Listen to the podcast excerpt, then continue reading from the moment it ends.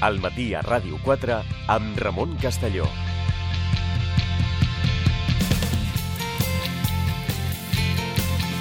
Aquesta propera hora al matí a Ràdio 4 que vindran marcades eh, per l'espai La Traductora on parlarem de polítiques públiques en relació a la gent gran amb el professor Xavier Torrents i després en la segona part d'aquesta hora tindrem l'Aranxa Coca eh, per parlar-nos de quines són les causes que porten al trencament eh, de parelles a Catalunya perquè set causes, eh? seran les set, els set pecats capitals, ha dit ella, fent aquesta analogia. Ara, però, camí del professor Torrents, anem a l'efemèride musical.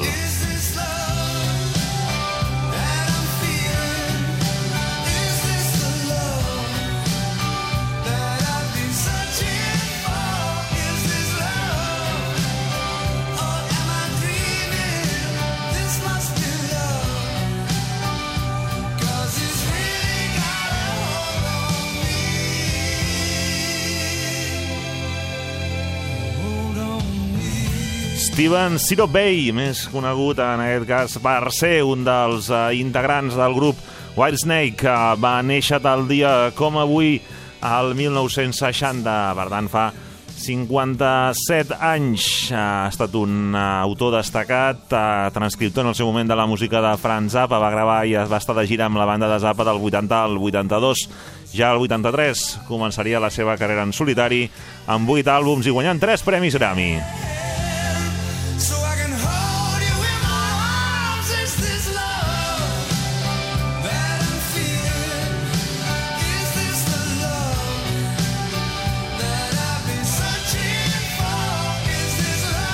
Amb la música de Steve Bay al matí a Ràdio 4, la família musical d'avui que marca el programa i que ens acompanyarà ja.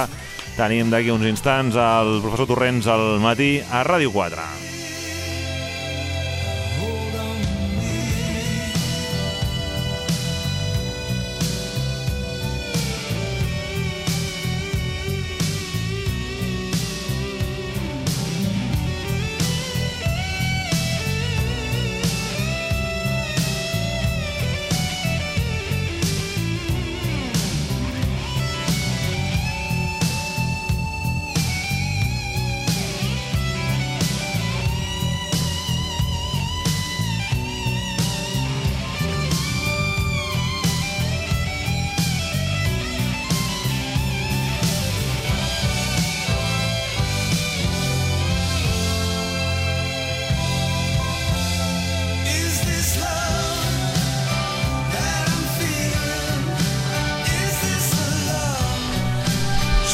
Les 10 i 10 minuts del matí, a punt d'entrar ja a la traductora.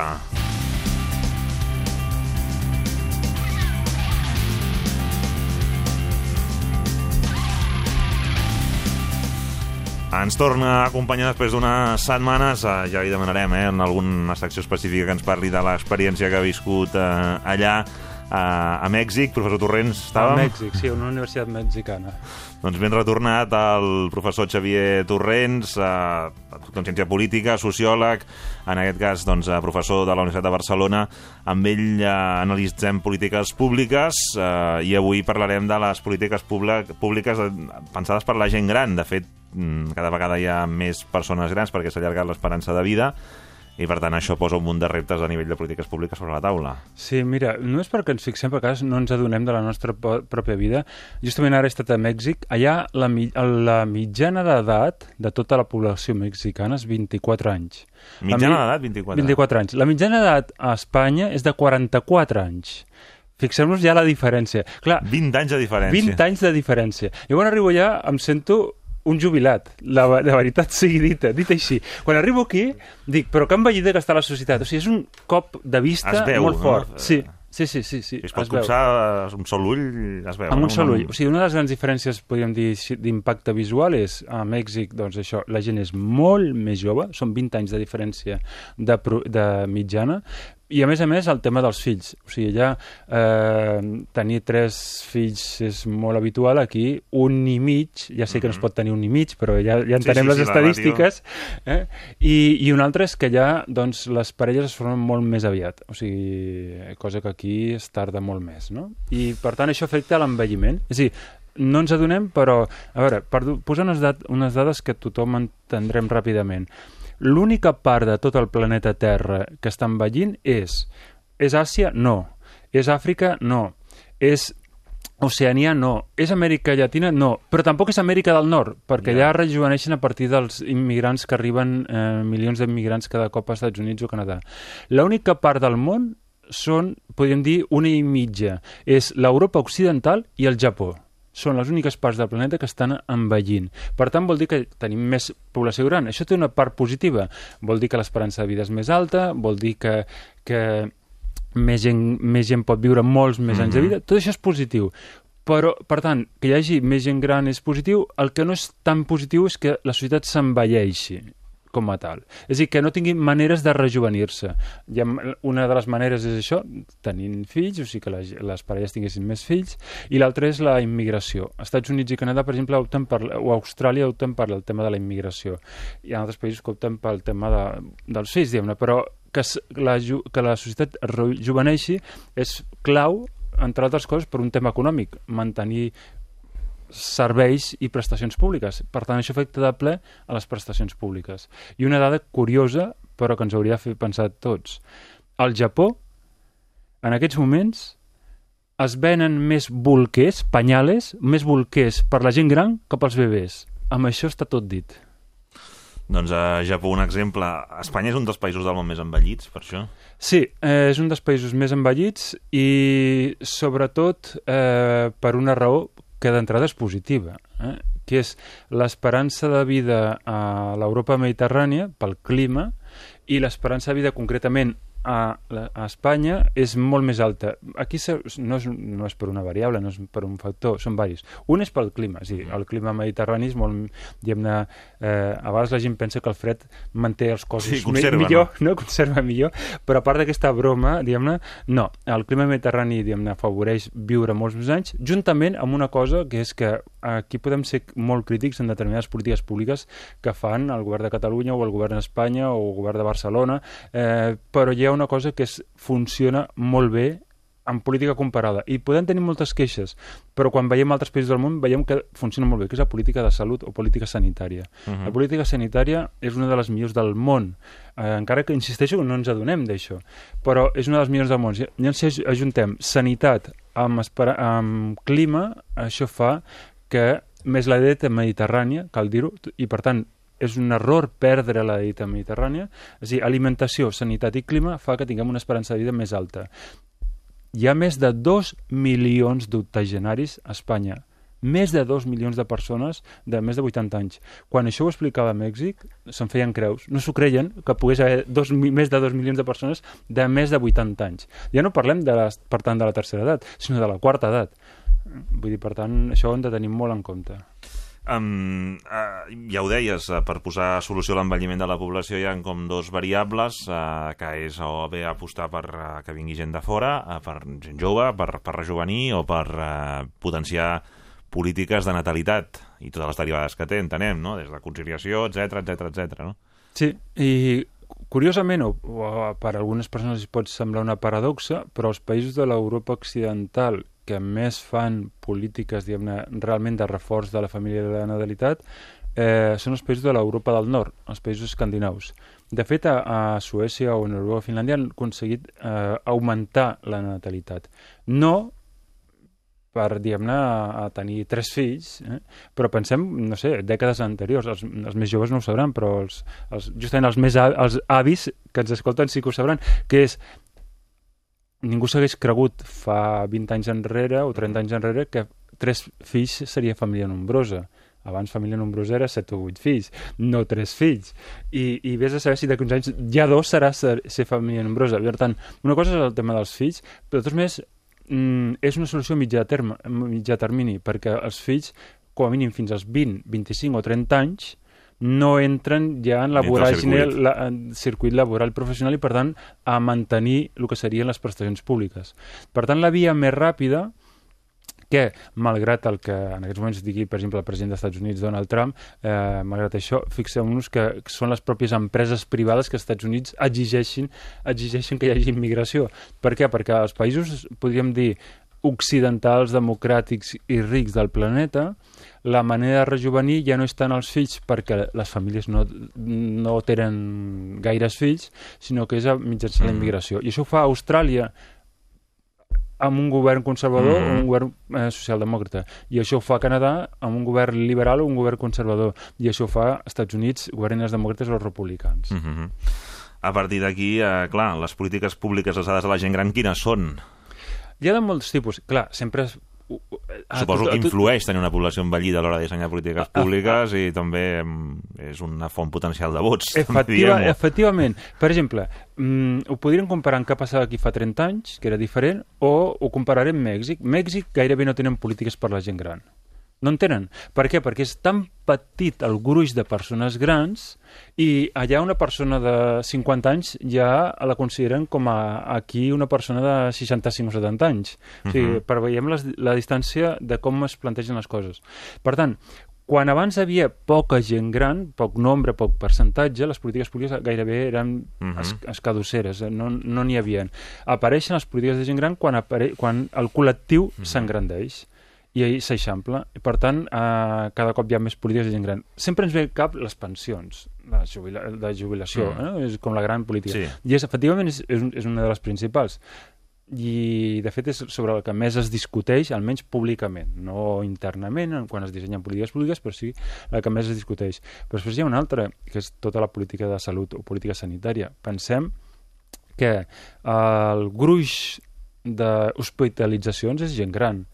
Pensem que les, eh, cada cop hi ha més solucions o almenys, diguem-ne, sí, solucions per Mhm. les malalties i, i les malalties se cronifiquen. Per tant, qui més va als centres de salut de primària, qui més va als hospitals, qui més va als centres de rehabilitació, eh, són, és la gent gran. No? I està molt bé que sigui així, perquè vol dir que estem augmentant cada cop més l'esperança de vida. Però això vol dir que eh, avui en dia hi ha més metges que s'especialitzen en geriatria que en pediatria per posar exemples, hi ha menys pediatres dedicats als nens petitons que no persones que es dediquen a, a la gent gran. Mhm. I aquesta és la realitat que està canviant. Està, està canviant polítiques públiques simplement perquè està canviant l'usuari de les polítiques públiques. No? Ara bé, no és l'única política pública. Com, per exemple, n'hi ha més, no? Sí, a vegades eh, no pensem, per exemple, en altres com la política d'educació. No? Es pensa que la política d'educació és dels 0 als 22 anys o als 25 anys. Doncs cada cop hauria d'augmentar... Ja, ja, ja, per exemple, ja hi ha aules per la gent gran, però cada cop hauria d'augmentar més eh, justament, per exemple, la població universitària Mhm. eh, de gent gran. Però no per estudiar com cicles de conferències i coses Ja. que es fan eh, a, diguem-ne, al, Sí. en paral·lel. No, no, no. Estudiants de debò que estudien carreres i això, això fora bo per la pròpia societat. És a dir, pensar que l'educació no es jubila i hem de trencar aquesta norma. És a dir, permetin-me ara els oients fer una broma. Eh, potser hauríem de redreçar no, vull que, no estic dient que es treguin les vacances de l'Inserso, eh? però potser hauríem d'invertir més en educació per la gent gran, u- universitària Mhm. eh, fins i tot, i no eh, tant amb, amb les vacances de l'Inserso. Potser ara ja allò, les proves de majors de 25 anys haurien de fer les proves específiques de majors de 65 anys, no? i persones que mai havien tingut oportunitat d'anar a la universitat, doncs que facin aquestes proves de majors de 65 anys per redreçar-ho. Mhm. O sigui, mai, mai és, eh, diguem-ne, l'últim moment per poder eh, fer educació. I una, una política podríem dir que va en paral·lel, que és la política cultural. Uh -huh. Eh, bueno, pensem que hi ha, per exemple, abonaments per la gent gran, això ja ho Mhm. sabem, no? Per anar al teatre, etc etc. No, però sí que és veritat que, per exemple, dintre del... vas a segons quins teatres, a més a més, eh, però vaja, en general el teatre, eh, ja no, no dic les funcions de dissabte i diumenge a la tarda, eh, però, però que una bona part de la platea eh, i a vegades amb temes molt, bé, molt, molt arriscats o molt contraculturals i tot i així, eh, bona part de la platea són gent gran qui l'ocupa. Bueno, mira, acabes de, acabes de dir, no sé si te n'has adonat o no, però acabes de dir una cosa que és interessant. Per què no podem concebre un vell contracultural? Clar, no, no. que a vegades sí, que sí. són només els joves, no? No, no, no, se- segur, segur, però vull dir que, que sí, sí que a vegades veus que tens la sensació que sí que hi ha un públic Sí. que van al mateix teatre, que són espectadors d'aquell teatre i van seguint la programació que els ofereix el teatre, Eh, Sí. I, i eh, parlo de sales de, de, del circuit, eh, des d'una Villarroel, Tetragoya, etc., on es fan obres de molta qualitat, eh, però sí, sí, que bona part de la platea doncs és això, eh, persones Sí, i... sèniors, que dic Sí, jo. sí, bueno, pues el- els, els sèniors. A, a, a Mèxic els anomenen adultos mayores. Eh? És un concepte... Bueno, de fet, a Sí. Amèrica Llatina els, els anomenen com adultos mayores, no? I, eh, bueno, a prop de Ràdio 4, a prop dels estudis de Ràdio Nacional d'Espanya, hi ha l'auditori. Sí. A l'auditori saben que una part del públic, per exemple, de música clàssica, és gent gran. Altres coses perquè, com no s'ensenya des de petitons a escoltar música clàssica, que és el que sí que fan a Finlàndia, a Finlàndia els ensenyen des de petits, i per tant veus adolescents i joves escoltant música clàssica, On a l'òpera passa- sense cap tipus de problema. Efectivament. En canvi, aquí hi ha aquest problema. Però, com a partir de certa edat, doncs, eh, un es pot potser més acostumar a l'oïda, a la complexitat de la Mm. música clàssica, doncs ara resulta que un dels públics més fidels de l'auditori, que està a prop aquí de Ràdio 4, doncs és justament la, la gent gran. No? Per tant, les polítiques culturals també s'estan com redreçant, o, o pensem en les biblioteques, ara està plena de clubs de lectura de, amb gent gran, Mhm. cosa que no passava 20 anys enrere, no? Mhm. I, per tant, mm, bueno, eh, les polítiques públiques, òbviament, tenen com un dels principals diguem-li, usuaris, ciutadans, clients, com li volem dir, a la gent gran i està bo, bé que així sigui, no? Una altra de les polítiques que mm, és la del transport públic. Sí, i Eh, aquí... Perquè doncs, hi ha una sèrie de persones doncs, que potser doncs, eh, ja han deixat d'anar a treballar a fora de la ciutat on viuen, per tant no necessiten desplaçar-se, o ja per simple edat doncs, eh, ja es deixa de conduir, i per, o no s'ha tret mai el carnet, però bé, en tot cas que es deixa de fer servir aquell cotxe familiar doncs eh, ja no hi és. Per tant, necessiten una bona xarxa de transport. Sí, i aquí jo vull que ens adonem d'una cosa que, insisteixo, quan no sortim de nosaltres mateixos, a vegades no ens adonem dels, avantatges, dels avantatges que tenim. Uh, òbviament, encara continuem molts hàndicaps per a la gent gran, sobretot pel tema de la mobilitat, però hem de pensar que Barcelona, per exemple, i, i també altres ciutats de Catalunya, però per ara ho focalitzarem en Barcelona, eh, té una de les millors, podríem dir, xarxes de transport públics pensat en part per la gent gran. Per, pensem, per exemple, que moltes ciutats eh, nord-americanes eh, el problema és que la gent gran acaba, diguem-ne, bastant reclosa eh, en, en, podríem dir, apartaments en els quals viuen i no es mouen gaire perquè primer, no hi ha un transport públic com el d'aquí, mm, és més deficitari i si ho han de fer, ho han de, haurien de fer en cotxe. Ja. I llavors, quan no, ja no poden conduir, doncs estan bastant reclosos amb una... Amb, amb, de fet, tenen com a residències tipus apartaments, no residències d'avis com les que coneixem Mhm. aquí, sinó molts apartaments i els quals tenen uns serveis comuns i qui viuen en aquells apartaments, aquelles, podríem dir, miniciutats, són avis, no? Aquí tenim l'avantatge que, per exemple, tots els ascensors que hi ha en el Mhm. metro de Barcelona, i encara en falten Sí. fer-ho, però tots els ascensors permeten aquesta mobilitat per la gent gran. Els autobusos eh, podem criticar tal o qual altra línia que encara no funciona bé, que hagut, però, no sé què, però...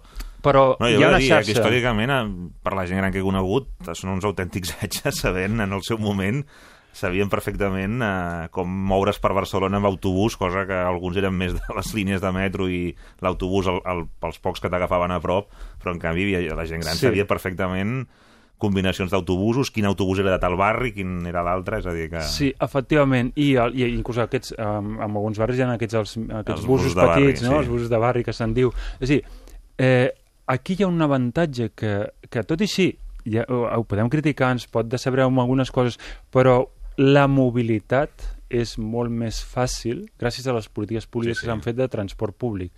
I Una possiblement... Hospitalet de Cornellà o de Sí. Badalona, doncs eh, té una bona xarxa per arribar al... Sí, i efectivament, i quan es van començar aquestes polítiques de transport no es pensava en la gent gran, perquè no, el promig, la mitjana d'edat fa 20 anys enrere o Era més 30 baixa. no e- era molt més baixa. No era les 24 anys de Mèxic, però tampoc era les 44 anys que tenim ara. I per tant, mm, era més baixa. Però, insisteixo, és una política fonamental, el tema de la mobilitat. Cada cop veurem més, que això sí que ja, eh, jo vaig veure-ho primer als Estats Units i ara ja ho ve, començo a veure aquí, Mhm.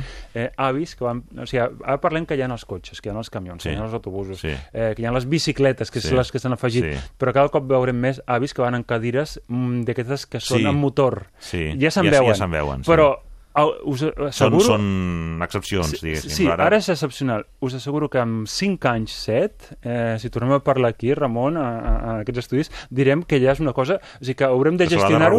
sí. sí, haurem de regular-ho com es gestiona, com es regula el tema de les bicicletes. Perquè això, per exemple, als Estats Units és molt habitual. I més escales de veïns que hi ha doncs, rampes i facilitats o Sí, que sí. es fan obres per adaptar-ho. i Sí, sí, etcètera. però aquestes cadires de rodes amb motor seran Mm. molt habituals en els propers, posem-li 5-7 anys. Això són unes coses, de les novetats que veurem, eh, podríem dir les novetats visuals, que en aquests moments no ens adonem o no ens ho creiem, però que acabaran passant, no? La política per l'erradicació dels prejudicis, si pot afectar la gent gran, i què és la gerontofòbia. Sí, so- sona com una paraulota, això de la gerontofòbia. Sí. Però, bueno, fòbia vol dir por, no? És a dir, parlem, per exemple, de xenofòbia, que és la por a l'estranger. Mhm. eh, parlem d'aporofòbia, que és una paraula potser menys coneguda, que és la por als pobres. Mhm. Doncs bé, gerontofòbia vol dir, és la fòbia a la gent gran. I algú pot dir, però realment la gent pot tenir fòbia o Com por això, no? o rebuig a la gent gran? Doncs, malauradament és així, perquè, a veure, hi ha, encara, hi ha encara hi ha cultures, per exemple, els, els eh, nadius americans o els indis americans Mhm. respecten encara molt a la gent gran, els gitanos catalans, eh, Mhm. els gitanos respecten molt als ongles, als tios, eh, a la gent Mhm. gran, però la societat en general, aquest respecte ha anat rebaixant perquè cada cop s'ha mitificat més el jove. Eh? Més el jove... re- Posa i- més en valor, no, la Sí, més en valor. Abans era més en valor la gent gran. Ara Més és l'experiència, que ara és més la joventut. Efectivament. I ja es detecta, i jo, amb, no sé, a, a vegades en tema de sortides professionals dic a la gent, igual eh, un dels llocs professionals que cada cop es tindrà més és la gent que treballarà el tema dels rumors contra la gent gran.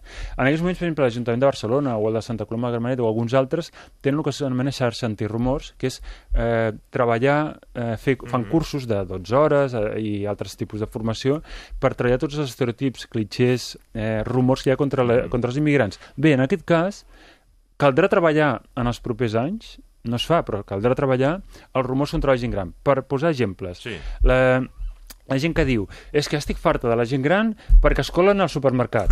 Ja estic farta de la gent gran perquè eh, eh, omplen tant les consultes mèdiques que, no, que les col·lapsen. Bé, no és que col·lapsi la gent gran les consultes mèdiques, és, és, són unes de les poblacions de més risc de salut, no? que seria la manera raonable de dir les coses. És veritat que pot una persona, pot, un vellet pot colar-se al supermercat, però no han de pagar tots de la gent gran perquè ho fa un vellet. També ho farà un jove, o també ho farà una altra pot persona. haver conegut mm, gent Sí. gran és tan diversa Però- com persones ja. Però pensem no? que aquests estereotips cada cop s'estendran més. Mhm. Fins al punt que hi ha països, com que això ja passa més sovint, Mhm. inclús eh, en fan paròdies. Per exemple, el Simpson té un episodi que parla de la gerontofòbia. per què? Perquè en el cas dels Estats Units ja han vist que, que, que era un Que dels prejudicis que, que més existeix. No? I per tant, igual com ara eh, hi ha programes de ràdio que es parla doncs, d'això, del, del racisme, de l'antisemitisme, de la Mhm. xenofòbia o del sexisme o del masclisme, doncs començarà a haver programes de ràdio, ara només l'hem dedicat uns minutets a la gerontofòbia, però hi haurà programes de ràdio sencers, potser, Dedicats a això. potser la traductora, no sé, d'aquí dos anys sí, o d'aquí sí, cinc sí, sí. anys, eh, estarem parlant mi, tota, tota una mitja hora només de gerontofòbia perquè serà un problema social greu que caldrà combatre, no? Ah, et, et volia preguntar en relació mm, a les polítiques de, de gent gran, les polítiques públiques, evidentment que no estan només, no, no haurien d'estar pensades, però sí que sí pels actors polítics, o sigui que les hauria de desenvolupar. Se'ls va apuntar en el seu moment, perquè és un argument que he sentit, i no sé si vincular-ho amb això, com en relació a la, a la crisi hi havia com opcions i es va intentar, a l'hora de que minvaven les possibilitats de destinar recursos a determinades polítiques, es va preservar perquè eren més volum i, a més a més, acostumen a ser un vot més fidel les persones eh, grans que no la, la, la gent jove, és a dir, que pagat més els plats trencats d'això eh, la gent més jove, diguéssim, eh, que no, que ha costat més doncs, entrar al sistema econòmic, que hi ha hagut més, mm, més dificultats que no la gent més gran, que sí que s'ha ha pogut conservar més o menys les, les pensions i en molts casos han estat el, el, el pal de paller per aguantar les estructures familiars en aquests moments. Sí, a veure, el, eh, de fet eh, estàs plantejant diverses coses. Una és, el, és veritat, a la gent gran, almenys a la ciutat espanyola, és, eh, té un, un grau més alt d'anar a votar i més baix d'abstenció. Per tant, una, els, eh, els polítics, en aquest cas, eh, pensaven, bueno, és una de les maneres, sobretot els polítics que governaven, governés qui governés en cada moment, eh, pensaven, doncs, hem de mantenir eh, aquestes polítiques públiques a la gent gran perquè és un vot que, que si ho fem bé després ens votarà. Això és cert. Per tant, això vol dir que això és el, la valua del vot. O sigui, la gent que diu que no val el vot, doncs, bueno, val no in, tant individualment, però comunitàriament o col·lectivament, val. Col·lectivament... Però almenys els polítics d'aquí pensen això, perquè va haver un polític, un ministre del govern japonès, que en aquest cas pensava el contrari. Eh, no sé si se- se'n recordaran els oients, però va un ministre japonès que va dir que per, a la gent gran eh, perquè no eren més generosos i es morien. És molt fort, això. Es va dir, no sé si, si, Sí, us en sí, sí, El problema és que aquesta persona, aquest polític que deia això, ell era gent gran. O sigui, no se n'adonava Que s'ho- que, s'ho podia aplicar... Ningú s'ho veu ell mateix, no? no? s'ho veia a si mateix, no? O sigui, que va ser una de les coses curioses. Però millor tenir els polítics d'aquí, que potser ho fan per Bueno, la, vots... propia, la propia Teresa May, que ha fet alguns comentaris sobre la sanitat i modificar coses en relació a la gent gran o ajudes i li pot haver passat factura. Quan era Sí, ara veurem, veurem uh, d'aquí gairebé, bueno, dos, Dos dies, dies, no? dos Queden dies, dos, dos dies, dies, i sí, sí. veurem si això li, li passa o no fa, passa factura, no? Però sí, efectivament, la, el, es, es, es diu que la gent gran és més conservadora, però no en el fet de que voti conservador, sinó que el vota vot. al govern que hi ha en aquell moment, Mhm. sigui quin sigui. I quan hi ha un canvi de govern, doncs llavors voten a l'altre. I això és veritat. Mm, Hi ha una tendència cap aquí. Però bé, tampoc es pot dir No, no, que tota el la gent mateix, gran eh, no podem sempre posar tot al mateix fa, sac. fa, fa el, fa el Però em refereixo que és el que dificulta llavors prendre mesures en relació a pensions o determinades uh, actuar en aquest àmbit un polític s'ho pensa molt més que en d'altres. Sí, no? s'ho penso més. Bueno, pensem, per exemple, la- l'augment de l'edat de jubilació ha costat molt prendre aquesta decisió. Quan altres països, que no és que això no ho tinguin en compte, però altres països, si consideren que ho han de fer, ho han fet, no? I, bueno, unes coses que... Ara no hem parlat, però ara ja que ha sortit, eh, l'edat de jubilació, que va camí del 67, pensem que part dels oients o, bueno, de, de, que estan escoltant eh, no es jubilaran al 67, sinó... Ja sé que estic dient una cosa que, que els polítics no s'atrevirien a dir, però a mi pertoca marcar, marcar quines tendències hi haurà. Mm, possiblement molts de nosaltres no ens jubilarem als 67, sinó als 70 anys. Als Mhm. 70, eh? Als 70. 70, bueno. O sigui que... eh, haurem d'aguantar una mica més treballant perquè, bueno, és el que Bueno. tocarà. Pensem que la, la, la, la, si en comptes de 2 milions d'octogenaris podem tenir 4 milions i ho doblem, això significa un cost econòmic que cal invertir, que cal que tenir com a despesa, no? Uh, les però- polítiques públiques i a fer-les abans, no? Que Sí. t'hi trobis... És que, a veure, les pensions, quan es van fent al seu dia, en el seu dia, han dit així de forma molt senzilla, eh? però es pensava fer unes pensions que la gent es jubilava als 65, mm, per tant no havia prejubilacions, eh? les descontem, però que la gent es moria als 70. Per tant, que les pensions es pagarien només durant Ja. 5 anys. Clar, això no passa ara. Ja, ja. La, la gent no es mor als 70 anys, Mhm. uh, en termes generals. Per tant, es, el gruix de, pens, de pensionistes cada cop és més gran. I cal mantenir aquesta despesa, clar que sí. Aquí no estem dient que no se calgui fer, clar que sí. Però cal mirar la manera de un, de rejuvenir la societat i l'altre de, de que això sigui, doncs això, que la qualitat de vida sigui la millor per tots. Pensem una cosa, eh, eh, els biòlegs i, bueno, i els científics naturals, podríem dir, cada cop diuen que arribarà un moment que serà factible una cosa que, curiosament, eh, ho deixaré com una curiositat, curiosament tenia raó la Bíblia, la Bíblia diu que la gent vivia fins als 120 anys, Mhm. doncs diuen els biòlegs i científics naturals que el cos humà pot màxim, màxim arribar a aquesta edat, o sigui que per tant no anaven tan mal encaminats quan es va escriure la, la Bíblia, però que el que cal és, és dir, igual com ningú s'hagués cregut fa dos segles que la gent, que milions de persones viurien 80 anys, ningú s'ho hagués Mhm. cregut, doncs Eh, ara potser ningú es creu que podem arribar als 120 anys, però sí, es podrà arribar. La, per posar un exemple, a vegades les anècdotes serveixen per explicar-ho, no? Mhm. La meva veïna té 95 anys, té una lucidesa mental igual com la teva o la meva, Ramon, i, i bueno, jo crec que aquesta senyora serà centenària, vull dir, li celebrarem els 100 anys, i això cada cop... Bueno, ja hi ha més, hi ha uns milers ja Sí, d'espanyols que tenen més de 100 Abans anys. era molt eh? excepcional, milers. de tant en tant tots coneixem gent que hi van arribant. Sí, sí. Sí, sí. Doncs aquesta senyora segur que arriba als 100 anys. Xavier Torrents, moltíssimes gràcies. Gràcies a vosaltres. Pots anar a molts llocs. De viatge, a fer un cafè, al teatre o al cinema, a casa d'un amic o d'un familiar. També pots anar a museus, al gimnàs, a la biblioteca, pots anar de compres... A partir de les 4, però, nosaltres et proposem anar a tots aquests llocs a la vegada. Us apunteu? De dilluns a divendres de 4 a 7. Anem de tarda amb Goyo Prados, a Ràdio 4.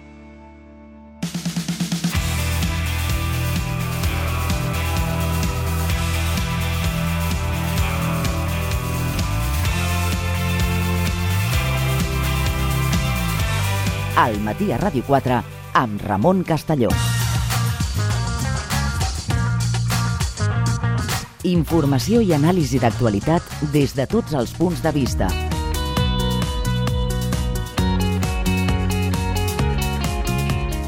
Entreteniment i propostes a l'abast de tothom. Amb Ramon Castelló.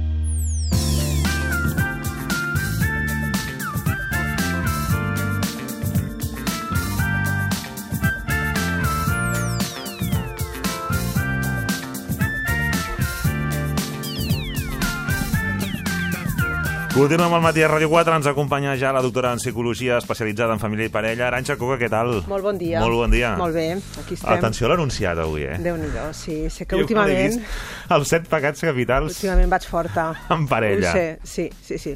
Um, bé, eh, és un tema que has de confessar, fa un temps el, el vaig pensar, sobretot per a aquelles parelles que ja són una mica veteranes, que tenen un llarg recorregut i de sobte, doncs, alguna cosa, la xispa aquella, doncs, que cau i que mor, no? Diu, què hem fet malament, no? Què ha passat? Què ha passat? I, i quan t'ho quan, quan volen explicar, tampoc saben què explicar-te. Senzillament han arribat en aquest estat. És a dir, no és que No hi ha una cas, cosa no, molt evident, No, una infidelitat, per exemple, un succés, un, algun s'ha quedat a l'atur i, i això doncs, ha sacsejat la relació. No, no, senzillament hem anat a per aquí.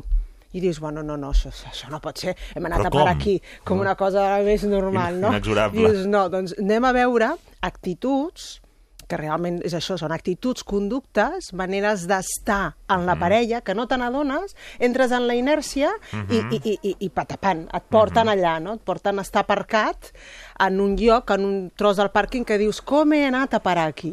Dius, doncs, mira, uh, anem, anem a rebobinar i anem a veure què, què no hem fet bé.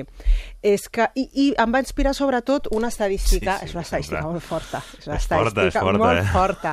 O sigui, de totes les comunitats autònomes de l'estat espanyol, Sí. Catalunya és la que té un índex més alt en separacions, comptant separacions, divorcis i nulitats matrimonials. És molt heavy. Allò que es va dir cese de la convivència, però no temporal, sinó que en aquest cas definitiu. Sí, definitiu. Ah, Sí, sí, sí. En tots els tres casos, Catalunya es, es du el rècord. Estem parlant, perquè dit així no, no es pot fer la idea, estem parlant que de, de cada tres enllaços, dos acabaran en divorci. És, mo és molt fort, sí. De, de tres bodes... Ara tots penseu, les, les bodes que aneu, doncs de, de totes... De tres, dues... Dues sobre tres... Ja està. Uh, palmaran, uh, segur. Quan acaba de fer Clar. el regalo, penseu-hi. I si vas rascant l'estadística, uh, et Sí. diu coses molt interessants, Sí. aquesta estadística. Et diu que la durada mitjana d'aquests matrimonis que acaben és de 16 anys. Per tant, no estem parlant aquí de recent casats No, no. que al cap de dos o tres anys de convivència que no- diuen això no rutlla, ens hem precipitat. No, no, estem parlant ja d'una relació, ja ha passat els 10 anys, que ja és una xifra. El 16, eh, com a mitjana, aquí, eh, eh, si la 16 és la mitjana, vol dir que en trobem també relacions de, de més anys, eh, de 18 o de 20. Uh, per tant, ens hem d'anar segur a lo que deien de, de la crisi dels 40. Si mirem Sí, sí, l'estadística dels anys... És veritat, la, eh? La Entre mitjana, 40 i 49. Entre 40 i 49 anys és, és la mitjana d'edat de- d'aquests senyors i senyores que decideixen posar fi a la seva relació. Clar, si fem una resta així ràpida, i a 40 eh, agafant el, el mínim d'any, a 40 li Sí. traiem 16, estem, estem parlant de, de parelles que es van enllaçar sobre els 24-25 anys, Mhm. quan tenien 24-25, és a dir, joves, podríem dir Sí, joves, sí, no? sí. A joves entesos en el dia avui dia, eh? El dia fa generacions anteriors, Generació doncs anterior no, eh? era la mitjana Era normal, mitjana segurament. eh? Doncs ara dius, té 24 anys i, i, es, i es casa, no? O 25 anys i es casen. Uh, passen aquests 16 anys Mhm. i augmenta l'estadística en, en separacions. Um, bé, aquests recorreguts, vol dir que durant aquest recorregut ha passat coses, o traumàtiques, que, com deia, han impactat a la relació, o d'aquelles altres que bueno, hem anat a parar aquí, no sabem com, però ja no som els mateixos i aquesta relació doncs, està, està, està a la UCI, està molt malament i llavors és quan demanen ajuda o senzillament es distreuen mm, amb tercers. No? Que la distracció amb tercers també és una teràpia poc efectiva perquè et porta on et porta després o a fer una teràpia de veritat amb un professional o, o amb un advocat per divorciar-te, però bé, e- és una altra en aquell moment és una altra distracció interessant. Llavors, anem a veure, parlar de quines actituds són aquelles que... Perilloses. Perilloses, que tu no te n'adones i hi entres perquè sí, perquè tal, com un joc de vegades, però que després es cobren un preu. M'agrada molt com, plante... com està plantejat, perquè a més a més en qualsevol projecte, estic pensant, eh, es- esportiu o professional o d'equip, es Sí. diu cada dir què ha passat a aquest equip que jugava tan bé i ara no juga? Ja, no? Doncs un val. dia no van entrenar això perquè ja se suposava que ho tenien clar, Sí. aquella reunió que fem o aquell dinar que fem ja ens Sí. coneixem molt, tenim coses i no cal, i arriba un dia de dir i ara ja, Ja no mal rotllo i no sabem per què. Per una suma... Petites coses que per si soles semblen tonteries, sí, senyor. però que no ho són. Sí, senyor. I aquí és el mateix. Aquí o és exactament el mateix. És que una relació, diuen, no? és, és bueno, regar-la, no? és cuidar-la, és alimentar-la. I és, bueno, per un dia que no l'alimentem, generalment un dia... Si posem el piloto automàtic, malament, està. digui. Perquè un dia justifica un altre. Bueno, tots com la setmana passada, per una vegada més que ho fem, i ja està, hem sumat dos. Mira, de manera més tonta, no? I amb dues vegades eh, es genera el que se'n diu el ressentiment o el desencant. Uh -huh. I dius, bueno, ja és la segona vegada que em planta, o ja és la segona vegada que m'haig de quedar amb la mel a la boca, no? amb els plans aquells, però bueno, els hem de posposar. Llavors, d'una manera molt ràpida, amb, amb les persones, els afectes a mà, uh -huh. d'afecto, uh -huh. els afectes es perden ràpid molt ràpid. Això deien, uh, és que aquí els refranys, és que és, la sabidoria de, de, de les antics, no? podríem dir, el roce hace el cariño. Mm -hmm. Vull dir, el, uh, i per tant, si no s'alimenta d'una manera um, recurrent, l'afecte es converteix en no afecte amb una rapidesa que al final Molt. dius, bueno, mira, hem arribat aquí i ja no sentim el mateix. Mm -hmm. eh? Però Com molt bé deies, per una suma de detalls que al final, eh, en la suma un detall no, però en la suma porta on porta. Doncs va, anem-hi. Anem-hi. Anem per aquests detalls. Sí. El primer... Estan per ordre. Estan Senyor per ordre Ramon, estan per ordre. Ah, sí. El primer, estupendo, doncs. el primer és l'avorriment. L'avorrir-se. Àlies, deixar de. És allò, hem deixat de. Quan un diu, és que ja hem deixat d'amar-lo. Quan la teva parella et diu, ja no fem allò que ja està. I després vindran, evidentment, les argumentacions. Ja no som tan joves, ja no tenim tant temps, abans no teníem fills, ara teníem fills... Bé, Segur que justificacions i arguments n'hi ha, i, i, i, i algunes de, de, de bones i objectives, no? Però s'ha deixat de. Quantes coses s'haurà deixat de? Aquelles rutines, hàbits, eh, punts d'interès que van unir a la relació, de sobte ja no hi són. O la relació o la parella han creat unes altres que les uneixin, Mhm. que no siguin obligacions. Perquè dius, els fills, bueno, els fills sí, sí, eh, els estimem, però ja sabem que eh, són obligacions, no? També, al final, són hàbits que eh, es fan d'una manera, doncs, Mhm. això, no? A- de- Amb, amb, amb el compromís al dia a dia. No, no, aquests altres punts d'interès que eh, uneixen des del plaer a la, a la parella, mm, si no en troben d'altres, aquells que en tenien han deixat de. Llavors es cau molt fàcilment en, en l'avorriment, amb, amb ser manta. Moltes parelles em diuen, al cap de setmana tremolen, molts nois i noies em confessen, nois i noies ja no tan jovenets, em confessen, al cap de setmana comença el divendres, ja es mentalitzen. sí. I si el divendres a la tarda veig que no hi ha moviment a casa, ja està mal rotllo. És un cap de setmana perdut. Per què? Perquè manta el divendres a la tarda, dijous ja no sortim fins les 12 a la 1, on anem a aquestes hores, Dissabte, sí. val? el dissabte. A la tarda, doncs, si fem una migdiada o no hem sortit o no volem gastar, ens Ara, quedem a ara. Llavors, quina calor que fa, no? o per quina què? calor Ara que no... fa, re- realment poden entrar en una roda, després parlarem de la creativitat, que és molt important, que al final és, um, hem fet el de sempre, no sortir de casa i, bueno, si a casa ens ho passem bé, però generalment no sortir de casa i fer sofà fàcil, no? Un, un, una a cada punta de, Cadascú del sofà. un mòbil, la tablet, i ja, anem ja fent. Està. Hem deixat de. Llavors, el deixar de és un dels pecats capitals més grans que porten a aquella rutina mm, aquella falta d'estímul, que després diuen és que ens falta estímul, no ho diuen així, però t'ho estan dient així, ens falta estímul, clar, venen els distractors, i els distractors, doncs, si no són dins de la parella, que són fora de la parella, no acostumen a ser massa bons. Eh? I és per la manca de- d'estimulació. la parella s'ha de saber estimular, eh? i no estic parlant de sexe, eh? Estic parlant del, del dia a dia. D'anar- a descobrir coses pel món, Exacte, a eh? compartir experiències, De no? compartir, de moure energia i de gestionar més, efica més Ara eficaçment hem, de, el seu ara hem de temps. treure el cotxe, ara vols Ara- dir... Ara, ara hem d'anar si allà. No hem trucat i no hem reservat. No hem ara reservat, truca i al final és mm, el, Bueno, la sí, teva ja mare sí. o la teva mare no ens, no ens, anem a dir a lo fàcil, eh? és el context conegut i dir, quina poca creativitat també. La creativitat és un altre punt important mm, i en aquest cas la falta de creativitat un dels pecats també més importants. Això pot ser parelles que potser la- inicialment un sí que fos més proactiu que l'altre i al final el que era més proactiu ha anat ja adaptant-se Sí. a, la, a, la, a la... Adaptant-se o cansant-se. És que sempre tiro jo i bueno, també et vas enamorar d'aquesta relació on tu portaves Sí. no, les rendes. Era xulo, no? Era guai, no? Portar les rendes. I ara, mira, Sempre, i ara ara et queixes, se'ns han no? Ara vull que el porti l'altre. No, el vas comprar així, el vas comprar una mica ja... Aquella parella que rebota, no? Què vols fer? Què fem? Bueno, què vulguis. Exacte, sí. No, digues tu, tal, no, bueno, però això s'ha de reservar. Ja li has dit, al final ens han fet les 12 i les 3, com deia la cançó. Eh, que diu que, ta, que, que, les que ta mare té un arròs, doncs bueno, és Ja, igual. eh? exacte, doncs ja, ja, ja, ens, ja ens està bé. Llavors deixen de fer aquelles sortides i aquells hàbits que en el seu moment van interessar i van quallar, van, van vincular tant aquelles dues persones. Es perden i aquelles dues persones van perdent també àmbits mm, de vinculació. Um, el segon punt és el domini, és, és el poder. Aquest és un altre pecat mm, dels, dels molt, molt, molt consumats eh, en, en parella. Dominar-se, medir-se, intentar imposar un únic criteri, uh -huh. barallar-se per tot. I, per tant, són aquelles parelles que un dels dos o els dos són tiquismiquis. M'has deixat el cotxe aparcat. Jo no l'he deixat aquí. Home, sempre et dic que el posis a l'esquerra. No, me l'has deixat allà. Me l'has deixat baix de, de, de gasolina. I dius, és com si haguessin de tenir un element per enganxar-se i barallar-se. Uh -huh.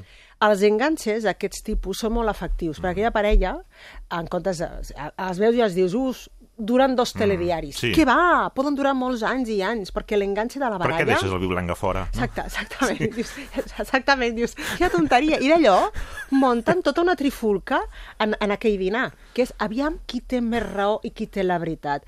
Aquests jocs de domini o jocs de poder són molt destructius, però durant una temporada que poden ser perfectament aquests 16 anys de l'estadística que dèiem, els uneixen bastant.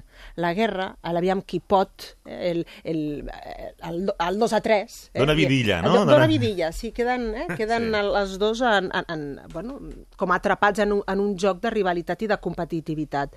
Um, hi ha un alt nivell d'exigència, hi ha el mal humor, i el mal humor porta a no saber disfrutar. És una parella que disfruta molt poc, pot aconseguir moltes coses però no les disfruta. Se'n van d'un viatge, sí, està bé. Bueno, sí, tinc algunes fotos. I dius, oh, però no heu fet un superviatge. Tampoc. No, però tampoc és... L'havien de fer perquè l'havien de fer perquè tocava fer un viatge. Però no el saben realment gaudir. Sí. Hem comprat una tele o hem comprat mm, un cotxe, sí, bé, però no, o millor no el treuen. És a dir, no arriben realment a gaudir. Per què? Perquè no hi ha lloc intern en cap dels dos per gaudir-ne. Només hi ha lloc per enganxar-se eh, i veure eh, on, on pot enganxar-se, com deia, en, o imposar el criteri en l'altre. Llavors, dominar-se és, o el domini, o l'imposar-se una sobre de l'altra, és un pecat també molt, molt extès i molt practicat, malauradament, en les relacions de, uh -huh. de parella, que semblen normals, dius, oh, han estat així tota la vida. Dius, bueno, si tota la vida, ja veurem si estarem així tota la vida. Passaran anys, però realment quan vingui un distractor que els estimuli d'una altra manera, no en negatiu, sinó en positiu, el joc aquest s'haurà acabat. Llavors, aniran a parar l'estadística, eh, aquesta de separacions. Sumaran. Sumaran. Correcte. El tercer punt és tenir massa competitivitat. Jo sóc molt sensible a aquest punt, eh? Molt sensible. Aquí el, a les xarxes socials no, no han fet No, pupa. han fet mal, eh? Sí, és pujar totes les fotos, a mostrar la parella perfecta, la família perfecta. Abans deien la casa, no? El- el- el- l'arbre, el, el nen i el cotxe. No? És, és mostrar realment i, i poder presumir al final, al, al principi és presumir de l'amor, però després ja no és presumir de l'amor. Moltes vegades ja es, ja, ja es torna en, en senzillament eh, presumir de tenir. Mm -hmm. i mai es té suficient mm, eh, i, i sempre s'ha de mostrar un nou material. Llavors, Sempre aquesta al top. escalada... Sí, aquesta escalada d'aviam què mostro, uh Mhm. -huh. hi ha moltes parelles que queden realment enganxades. I, de fet, eh, parelles que han posat la seva relació, youtubers, etc, eh, molt, moltes d'elles han confessat que ha ressentit molt la relació. Per, eh, perden frescura, estan molt pendents eh, de si hi ha likes o no hi ha likes. I a més a més, aquests youtubers és que en molts casos, a més a més, només ensenyen lo bo, diguéssim. O sigui, és Sí. la, la família perfecta. Sí, sí, sí. Amb els nens, mai hi ha cap discussió, mai, mai el nen plora, està I- tot editat, hi ha molt alguns- editat, a més a més, eh? Però hi ha alguns que, com que això ja no es pot mostrar tanta més bellesa, no? Sí. passen també per, per, És la per Casa de la guanyar Pradera like. versió YouTube. És, sí, és, és, és demasiado perfecto, això no és real, no? Passen a mostrar, doncs, eh, bromes Sí. o, o discussions o bueno, situacions conflictives que, És molt pervers, sí, és que eh, es converteix en un joc pervers. I tot per què? Per la competitivitat de tenir més likes Mhm. Som i de, ser més més. vis i de ser més visitat. Mm. Um, hem parlat d'un cas molt extrem com és el, el, el fenomen d'algunes parelles en el YouTube, però bé, eh, en altres tipus de xarxes, doncs des de l'Snapchat o el, o el, eh, o a l'Instagram o, en el, o en el WhatsApp, en, en aquests grups i, mo, i macrogrups que es fan, a vegades hi ha parelles que queden atrapades en intentar mostrar, però realment es van, van enriquint-se externament però es van empobrint internament i llavors el, el tema de la competitivitat s'ha d'anar molt, molt en compte. No tenir creativitat. Ja ho he comentat. Eh? El no buscar solucions alternatives, um, moltes d'elles poden ser qüestionades per l'entorn. Això heu fet, però on aneu? Um, vols dir? I, I a tu et sembla bé? Per no ser qüestionades per l'entorn, uh, al final és o tu o jo, o mar o muntanya. I no podem fer un mar-muntanya? muntanya-mar. Mm?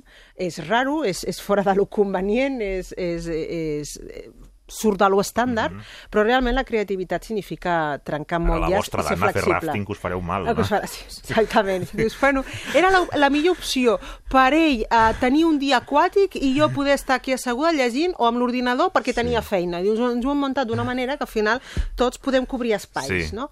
Encara que el resultat sigui un resultat que des de fora sembli mm, estrambòtic, no? Jo recordo, sempre poso l'exemple, semblarà d'anunci, sí. eh? De fet, crec que hi ha a- algun anunci que pol·lula per ahí, però no, no, és un, és un cas real, de dos que es barallaven perquè, pel llit, bueno, perquè s'estiren de, s'estiraven de la manta, i amb m'has destapat, m'ocupes el lloc, van canviar de llit, el van fer més, eh, per un més gran, eh, XXL, continuaven King tenint... el- size.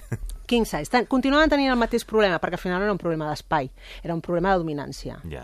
Llavors, uh, o es mataven, vull dir, o havien de dormir, i això separava la, la relació, perquè havien de dormir en, en llits mm, o en habitacions per separat.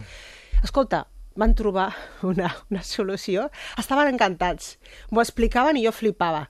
Jo deia, no, això és una càmera oculta. M'han posat una càmera oculta, això no és veritat. I no, no, era era de veritat i estaven encantats els dos. Van fer una marca al, al llit, van fer una marca, perquè sí, van dividir el llit, de veritat. Mare meva. Van dividir el llit amb una marca i així deien el peu, el peu, a la teva, dins de la teva marca. Que no... Escolta, van poder dormir A gust. a gust, és a dir, van trobar una solució objectiva al seu poder de dominància l'un sobre l'altre. Estaven feliços, estaven contents i almenys no van acabar en llits separats o en habitacions separades, cosa que hagués comportat després segurament doncs, altres, altres, tipus de problemes. Mm -hmm. Dius, bueno, escolta, si us ha funcionat, ho explicareu, la societat fliparà, proveu ser creatius.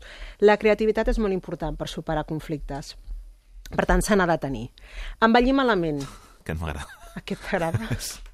No s'ha d'envellir malament, no? No, s'ha d'envellir, mal, s'ha d'envellir amb dignitat, amb dignitat. I, I l'arruga és vella, allò que dèiem. Realment, qui no sap envellir pot mostrar dues cares.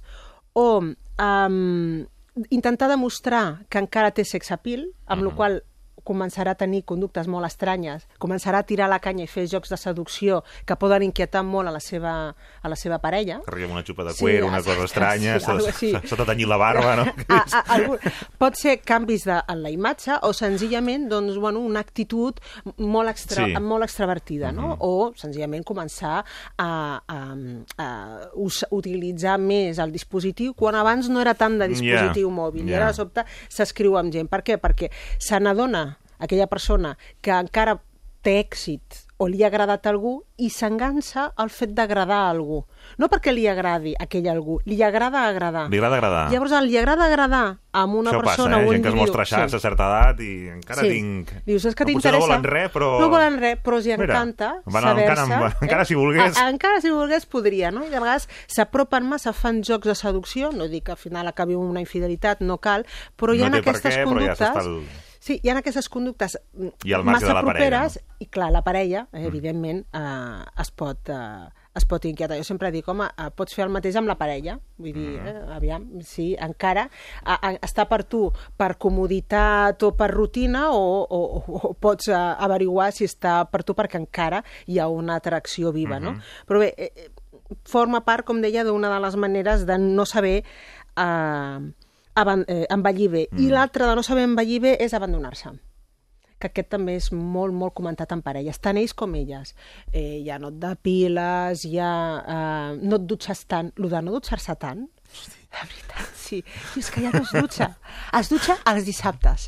Jo com que es dutxa els dissabtes? Dius, és el dia de la dutxa, jo no pot ser. No, Mare això, meva. això m'han dit moltes parelles.